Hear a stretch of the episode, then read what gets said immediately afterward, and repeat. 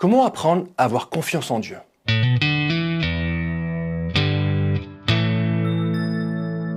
Ne pouvons pas faire confiance à quelqu'un que nous ne connaissons pas. Tel est le secret pour apprendre à connaître Dieu. Quand quelqu'un nous demande de lui faire confiance, nous avons le choix. Soit d'accepter de lui faire confiance ou non. Dans le cas de Dieu, nous faisons naturellement confiance quand nous comprenons pourquoi. La raison principale pour laquelle nous devons faire confiance à Dieu est qu'il en est digne. Contrairement aux hommes, il ne ment jamais et tient toujours ses promesses. Il est écrit, Dieu n'est pas un homme pour mentir, ni le Fils de l'homme pour revenir sur sa décision. Ce qu'il a dit, ne le fera-t-il pas? Ce qu'il a déclaré, ne l'accomplira-t-il pas Voici ce que nous disent Nombre 23, 19 et Psaume 89, 34. Contrairement aux hommes, Dieu a le pouvoir d'accomplir ses plans et ses desseins. Ésaïe 14, 24 dit ceci. L'Éternel, le Maître de l'univers, en a fait le serment. Oui, tout se passera comme je l'ai projeté. Ce que j'ai décidé s'accomplira. En plus de cela, ses plans sont justes, saints et parfaits, et il fait concourir toutes choses au bien de ceux qu'il aime et sont appelés selon son saint dessein. Si nous cherchons à connaître Dieu par la parole, nous verrons qu'il est digne de confiance et notre foi en lui grandira quotidiennement. Le connaître, c'est lui faire confiance tout simplement.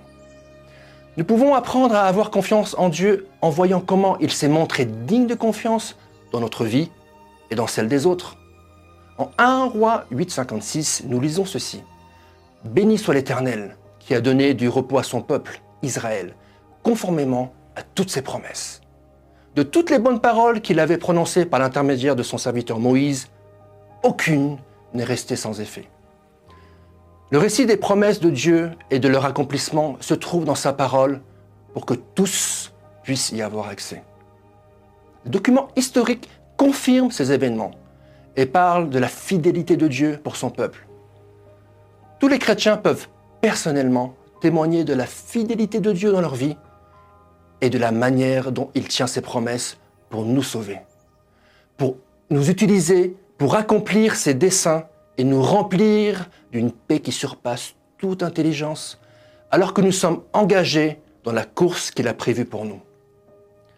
Plus nous expérimentons sa grâce, sa bonté et sa fidélité, plus nous lui ferons confiance. Une troisième raison d'avoir confiance en Dieu est qu'il n'y a pas d'alternative viable. Nous confier en nous-mêmes ou en d'autres êtres humains pécheurs, imprévisibles, peu fiables, avec une sagesse limitée, qui font souvent de mauvais choix au gré de leurs émotions.